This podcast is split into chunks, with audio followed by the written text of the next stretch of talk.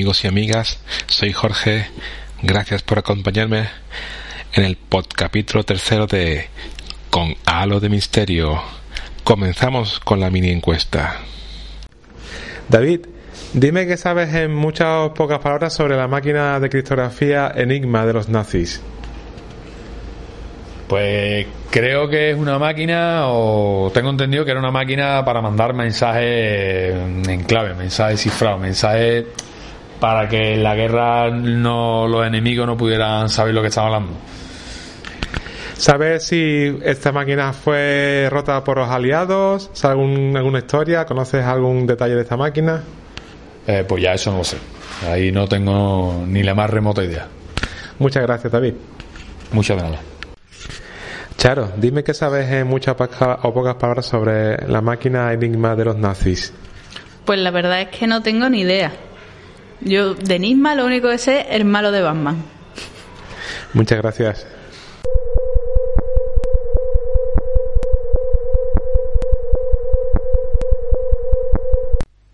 La máquina Enigma es un dispositivo de codificación y decodificación de mensajes usado de forma masiva por los nazis durante la Segunda Guerra Mundial. Una máquina pequeña y transportable hizo que el ejército alemán lo popularizara entre las unidades de combate de la Marina y de la aviación. Esta pequeña máquina es una auténtica obra maestra de ingeniería y es una evolución tecnológica de unos cifrados que ya muy antiguos llamados cifrados de sustitución. En principio, los más conocidos y los más famosos son el cifrado César, un cifrado muy sencillo, en el que consiste en intercambiar las letras del alfabeto. Cambias una letra por otra, sabes qué letra tienes que cambiar y punto. Relativamente, con un poco de estudio, muy fácil de resolver. Otro tipo de cifrado que utiliza y muy conocido también es el cifrado de Vigier. Es otro cifrado de intercambio, pero con la salvedad que utiliza que hay que utilizar una palabra clave que es la que nos va a ayudar a codificar y decodificar el mensaje.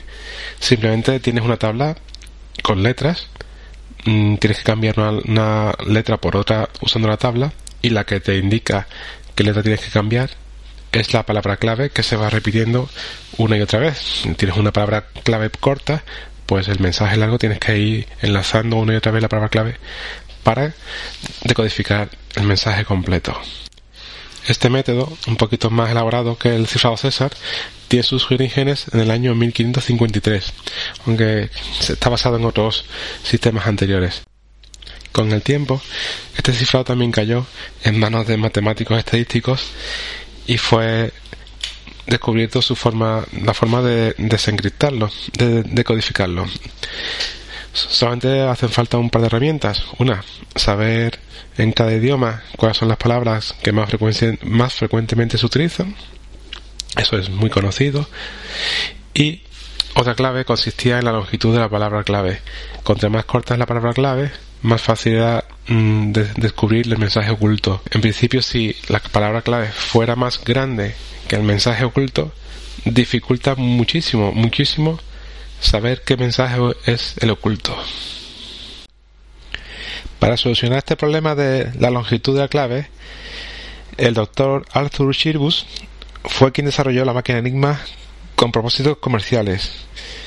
De hecho, desarrolló el modelo A de esta máquina y se presentó en el año 1923 en el Congreso Postal Universal de Berna. Su precio equivaldría hoy en día a 30.000 euros. Lo convirtió en un gran fracaso. No obstante, como dije, pues era un, la sacó para propósitos civiles, pero le echó el ojo al ejército. Se interesó mucho por la máquina. Se popularizó en principio por la Marina Alemana, que volvió a tomar el proyecto en 1925, proyecto que fue confiado a la división de cifrado del Ministerio de la Guerra Alemán.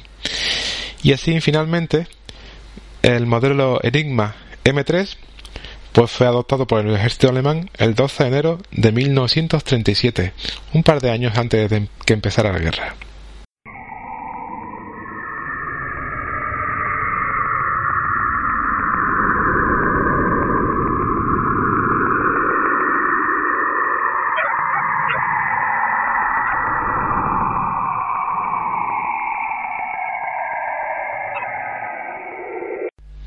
Estos han sido los, los orígenes de Enigma y por qué el ejército alemán lo adoptó.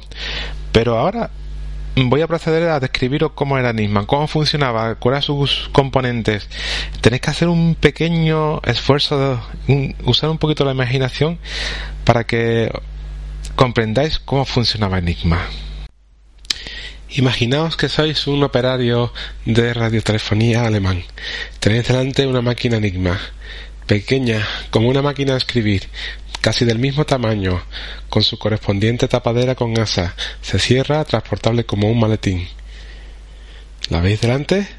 Muy parecida a la máquina de escribir. No, no tiene para introducir papel. Tiene su teclado, como una antigua máquina de escribir, y tiene también un tablero de luces. Aparte tenía más mecanismos para su funcionamiento. Tres rotores en la M3, después hablaré de la M4, y un tablero de intercambiador de letras. Pero para que tengáis mejor su funcionamiento, imaginaos que la máquina Enigma está totalmente desactivada. No tiene ningún tipo de cifrado. Era imposible ponerlo sin, pero imaginaoslo. Si yo pulso la letra J en el teclado, se me encendería. Si se me enciende la letra J, si pulso la letra Z, se me enciende la letra Z. Evidentemente esto no servía para nada. Hablemos en primer lugar del intercambiador de letras. La Enigma podía intercambiar hasta seis letras entre sí, de forma que si yo intercambio la A con la letra J, al pulsar la letra J se me enciende la, la letra A y viceversa, al pulsar la A se me enciende la letra J. Eso es basándose en el método de César, el cifrado César, que consistía en, básicamente intercambiar letras del alfabeto. Pero os he hablado de otro tipo de cifrado, un cifrado con clave, un cifrado con palabra clave. Y ahí es donde intervienen los tres rotores que tenía la máquina. Y es la parte más, más interesante de Enigma. Como he dicho, Enigma tiene tres rotores en el que se colocan pues tres de las 26 letras que lleva el teclado. el teclado de Enigma tenía 26 letras sin barra espaciadora y cada rotor también tiene 26 letras. La curiosidad de Enigma, lo que le hace súper interesante es que de los tres rotores, el 1, el 2 y el 3, cada vez que pulsamos una tecla en Enigma, el rotor número 3 rota una posición. Por lo cual, el resultado que tiene en el tablero de luces va cambiando. vamos pulsando repetidamente la letra Z y cada vez tenemos una letra distinta en el tablero de luces, porque el rotor 3 va rotando una posición. Cuando el rotor 3 da una vuelta completa, gira el rotor 2. Y a su vez, cuando el rotor 2 da una vuelta completa, gira el rotor 3. Por lo cual dificulta mucho y hace que cada posición inicial de los rotores convertía el mensaje codificado en algo totalmente diferente. Así pues, cuando quieren mantener una comunicación con alguien con Enigma, lo único que tenías que ponerte de acuerdo era en qué letra inicial iban a estar los tres rotores. Lo demás era fácil. También para dificultar un poco tenías el intercambio de letras. De hecho, hablando en números, si cada rotor tiene 26 letras y había tres rotores, pues 26 elevado al cubo da como resultado 17.576. ¿Qué quiere decir esto?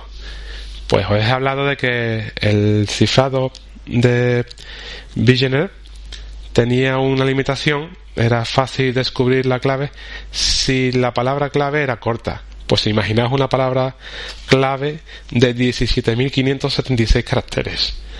Este, por eso, esta es la razón por la que se inventó Enigma. Y bueno, así ya podéis hacer una comunicación. De hecho, preparados para descifrar una palabra clave que viene en el código, en el nombre del, archivo. ¿Que ¿Cómo se organizaron los alemanes? Pues de todas las formas posibles, pero la más común era tener un libro de claves, un libro en el que cada horas o cada día ibas a tener una clave diferente, la ponías y ya mantenías comunicaciones con quien tenías que mantenerla. Aunque se usaron muchas, muchas, muchas más eh, formas de cambiar las claves o la transmitía, cosa bastante insegura o, o quedabas de acuerdo de, de alguna otra manera. También muy importante para que entendáis Enigma y de cómo fue rota, cómo fue hackeada, pues consiste en que los rotores, básicamente un rotor tenía interconexiones entre sí. ¿Eso qué quiere decir? Pues que si le llega el impulso eléctrico por la letra A, el rotor dentro de sus interconexiones le saldrá por la letra K, por ejemplo. ¿Vale? Pues cada los tres rotores eran diferentes, tenían interconexiones diferentes. Y con el tiempo, pues no solamente eso, sino que además, mmm, de aparte de los tres, los tres rotores, hicieron que fueran intercambiables entre sí. Eso quiere decir que tú tienes una máquina y los rotores no sabías en qué posición, si eras el enemigo no sabías en qué posición lo tenía. Por lo cual dificultaba todavía más la combinación. Y más aún eh, la máquina Enigma tenía un juego de cinco rotores en, total. De los que de los cinco tú cogías tres, colocabas tres en la máquina, dos te sobraban, pero realmente el enemigo no sabía qué rotor habías puesto, y lo cual dificultaba mucho más. Lo que quiere decir que aunque tú tuvieras una máquina Enigma igual que la del enemigo, pues sin saber la clave en la que estaba transmitiendo, pues te puede llevar mucho, mucho tiempo o eso pensaron los alemanes. Hubo un modelo posterior, en el año 1942, el M4, que, que introdujo un rotor más, eran ya cuatro rotores, y, y aunque los alemanes, los, quiero decir, los, los ingleses, estuvieron descifrando enigmas, cuando los alemanes sacaron el AM4, les mantuvo a raya 11 meses sin decodificar un mensaje. Y ya hablaré de que los ingleses lo hicieron muy bien y estuvieron decodificando mensajes durante toda la guerra, menos en este periodo. Un último apunte más de cómo era Enigma, pues se me ha olvidado decirle que necesitaba electricidad para funcionar, evidentemente. No, no funcionaba pilas, o bueno, se podría poner baterías. Y también había un elemento más en la mecánica que se llama el reflector. Pues el reflector lo que hacía era, mm, después de pasar la corriente por el desde el teclado por el intercambiador de letras pasaba por los tres rotores llegaba al reflector y devolvía la corriente de forma que volvía a pasar por los tres rotores. Y por último llegaba al tablero de luces. Una de las características del, del reflector es que jamás devolvía la letra que habías pulsado. Por, da igual la combinación de rotores que hubiera. Jamás devolvía la, la, misma letra que había pulsado y bueno, esto es, por si no os habéis dado cuenta, un defecto de la máquina.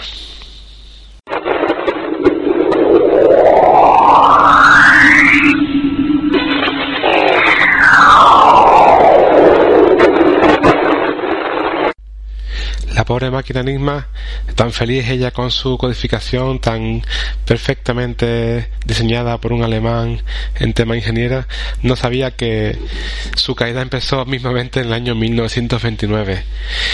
Y fue porque los polacos se interesaron mucho por esta máquina y ya en 1929 se hicieron cargo de una de ellas para estudiarla. Después de varios intentos cayó en manos de un matemático polaco llamado Marian Rejewski que sí, era un polaco, no era una chica, pues que empezó a estudiar la máquina y bueno, pues gracias a sus conocimientos matemáticos, estadísticos y al estudio de la máquina, pues llegó a empezar a, a descifrar los mensajes. Para ello se basó en una serie de cosas y era, primer paso, y estamos hablando de cuando el Enigma era muy básica, cuando los rotores no eran intercambiables, cuando las conexiones eran más sencillas. Pues era el conocimiento de los rotores. Sabía que los rotores eh, tenía un le entraba la letra por un el impulso eléctrico por una letra y la por el otro pues fue descifrando haciendo tablas de cómo los rotores funcionaban sabiendo también que el reflector nunca devolvía la misma letra que se metía pues le daba más pistas a la hora de empezar. Y también pues se dio cuenta de que algunos mensajes, muchos mensajes tenían partes fijas. Imaginaos en un mensaje de guerra, de alemán casi todos terminaban con el típico Heil Hitler. Pues todo eso unido, ¿para qué sirvió esto al Rejewski? Pues para desarrollar una metodología para crear un grupo de cifrado. Tú eres el matemático, pero mm, tienes un flujo de mensajes de cierta cantidad y estoy hablando de que los ingleses llegaron a decodificar al día 18.000 mensajes, pues necesitas una metodología fácil, entre comillas, para que mm, para que la, el personal de la agencia dedicada vaya decodificando mensajes. El método era lápiz y papel, eran tablas hechas con las combinaciones de rotores y con la metodología los fallos de Enigma hacía que en vez de tener 15.000 combinaciones posibles pues reducirlas a unas cientos y, colocaban los papeles uno encima de otro perforaban donde pensaban que rotaba el rotor o, o hacían juntar todas las perforaciones y ya pues sacaban el mensaje antes de la guerra, los que tuvieron realmente éxito con la máquina Enigma fueron los polacos, tanto la máquina comercial como ya los modelos militares que fueron saliendo. El ejército inglés tuvo éxito con, con las máquinas comerciales, pero fallaba en las, en las máquinas militares. No conocían realmente la máquina. Los polacos, a su vez, fueron consiguiendo ejemplares de Enigma cada vez más complejos a, a medida que el ejército alemán los iba desarrollando. Y ya fue en el año 1939 cuando este equipo polaco se dio cuenta de la inminente invasión alemana, pues huyeron, huyeron de Polonia, huyeron con sus máquinas, con su metodología, en principio fueron a Francia y posteriormente le entregaron toda la documentación y todo el material al ejército inglés, que por fin montó su centro de codificación en la mansión de Beachley Park a unos 80 kilómetros de Londres. El equipo de descifrado de Beachley Park estuvo compuesto durante la guerra entre 20.000 y 22.000 personas que se dedicaron a descifrar todos los mensajes que descifraba el ejército inglés, que interceptaba el ejército inglés. Mm, el, gran éxito, la clave que y lo que más me gusta de esta parte es que los ingleses consiguieron mantener en máximo secreto la existencia de esta oficina. ¿Por qué? Porque no querían que los alemanes supieran que le estaban descifrando los mensajes. Muy listos los ingleses. Al frente de esta operación, en el, al frente de esta oficina estaba un matemático, Alan Turing, considerado uno de los padres de la computación. En el año 1939, Alan Turing tenía 27 años y tenía a su cargo, pues como he dicho, 22.000 personas. La acompañaban matemáticos y criptógrafos británicos, pero no hay tantos.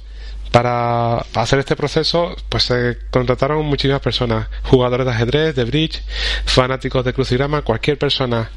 Lo importante era tener la metodología, tener las tablas, hacer un ciclo de trabajo de forma que llegaran los mensajes y en poco tiempo estuvieran descifrados.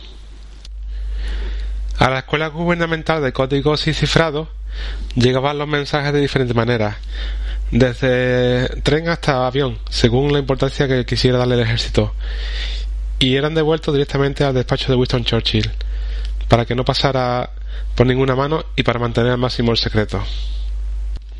Por otra parte, mientras se desarrollaba la guerra, los alemanes fueron mejorando Enigma, como ya he dicho, he hablado de varias versiones antes, y que tuvieron que ir pues desgranando los Alan Turing y su equipo.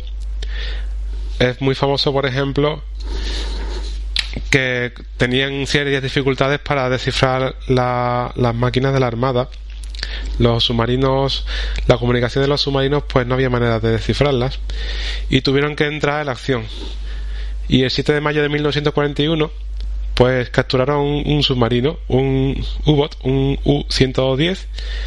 Allí, pues capturaron una máquina Enigma, un libro de códigos, un manual de operaciones y más informaciones que ayudaron La máquina Enigma, pues aunque los, los ingleses tenían ya unidades, pues necesitaban las unidades modificadas, sus rotores eran diferentes, necesitaban toda esa información para poder descodificarla.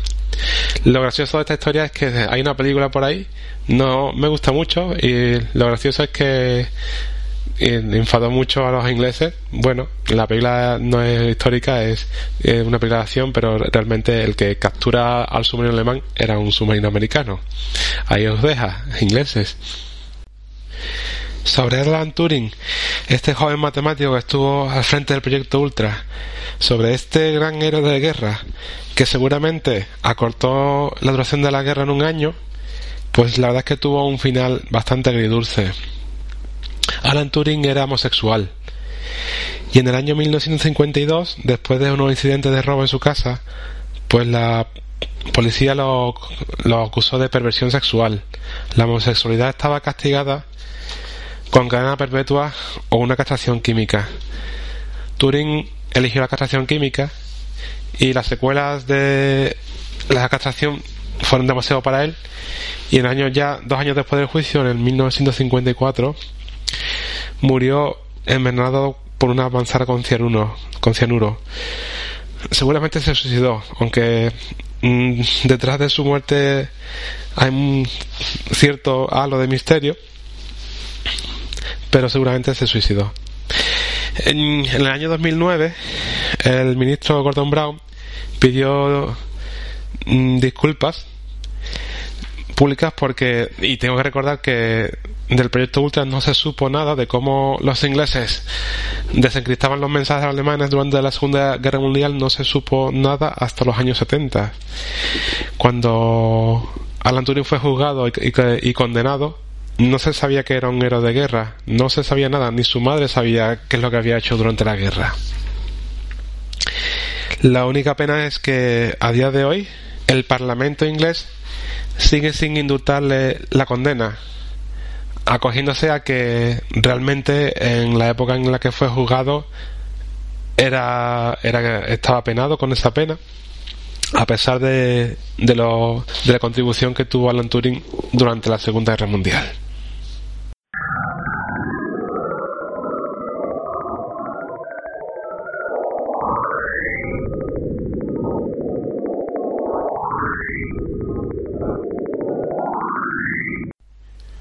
Y hasta aquí. Esta ha sido la breve historia de Enigma. No que sabéis que no me gusta centrarme mucho en lo que es la historia, y, pero sí me he centrado en el funcionamiento y en cómo fueron, mm, fue cómo fue rota Enigma. Así que vamos pasando a, a las anécdotas y a la despedida. La primera anécdota es que en el proyecto Ultra, en la mansión de Bechley, pues no solamente se codificaba Enigma, los alemanes usaban otra máquina para transmitir tres tipos, llamada máquina Lorenz, y que tras su estudio por parte de Alan Turing, pues consiguieron descubrir cómo funcionaban. Y para, en vez de fabricar una máquina como el, el teletipo que usaban los alemanes, una máquina mecánica, pues decidieron hacer una máquina electrónica en vez de lo, ideal era tener las mismas máquinas alemanes, no la tenían, pues se la fabricaron. En vez de mecánica, electrónica, para ellos construyeron lo que se considera el primer ordenador, que llamaron Colossus. Era un, no, era un ordenador que se, que se programaba mediante paneles de cableado y que no tenía ningún tipo de, de programa almacenado. Otra anécdota que me parece curiosa es que Alan Turing si habéis de cuenta, fue el primer pirata informático. Si estamos hablando de uno de los padres de la computación, no se le ocurre otra cosa que al gobierno de su majestad encargarle que rompa otra máquina. Pirateo puro y duro. En este caso, si estás a la orden de un rey, pues te conviertes en corsario, pero me parece curioso que ni siquiera habían inventado los ordenadores y ya existían los primeros piratas. Y como alguna vez que otra he comentado que no quería hacer un, un capítulo sobre algo que fuera importante, los libros de historias, pero habiendo una máquina que se llama Enigma no he podido evitar hacerlo. Aparte de echar la ley, echar la trampa. Como os he comentado, el proyecto Ultra de los ingleses fue secreto de sumario hasta los años 70 esto, pues, y la unido también con la muerte de Alan Turing, pues me da pie a meterlo en este podcast. Espero, o por lo menos pienso que tiene suficiente halo de misterio como para ser incluido. Bueno amigos y amigas, me voy despidiendo. Gracias por haber escuchado el tercer capítulo de Con Halo de Misterio.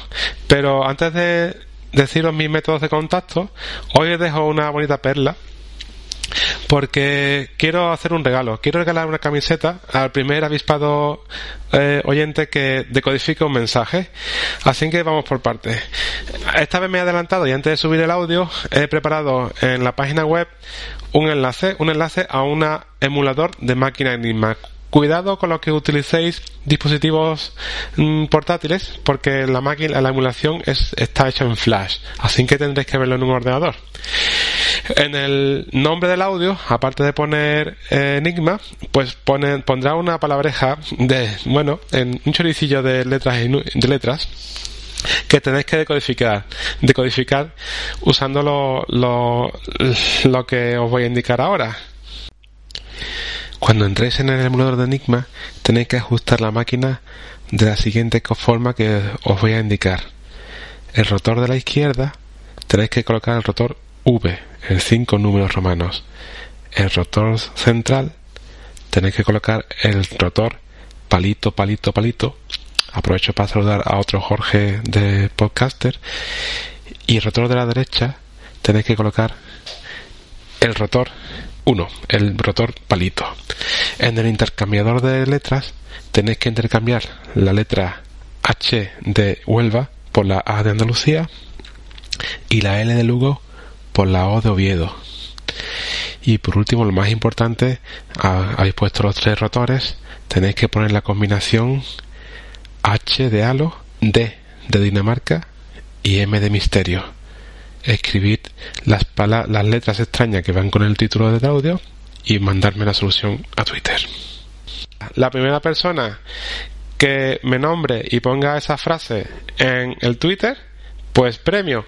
Mm, lo único pega es que estoy empezando y todavía estoy preparando la camiseta. Todavía no la tengo lista, pero juro y prometo que se la entregaré a quien sea. A más tardar en la JPOT 13 que se celebrarán en Madrid. Así que ánimo, rápido y, atento y espero que os divierta hacer esta operación. Recordad que mi página web es www.conalodemisterio.es. Me podéis mandar un correo a la dirección con gmail.com y me podéis seguir en Twitter en arroba alomisterio.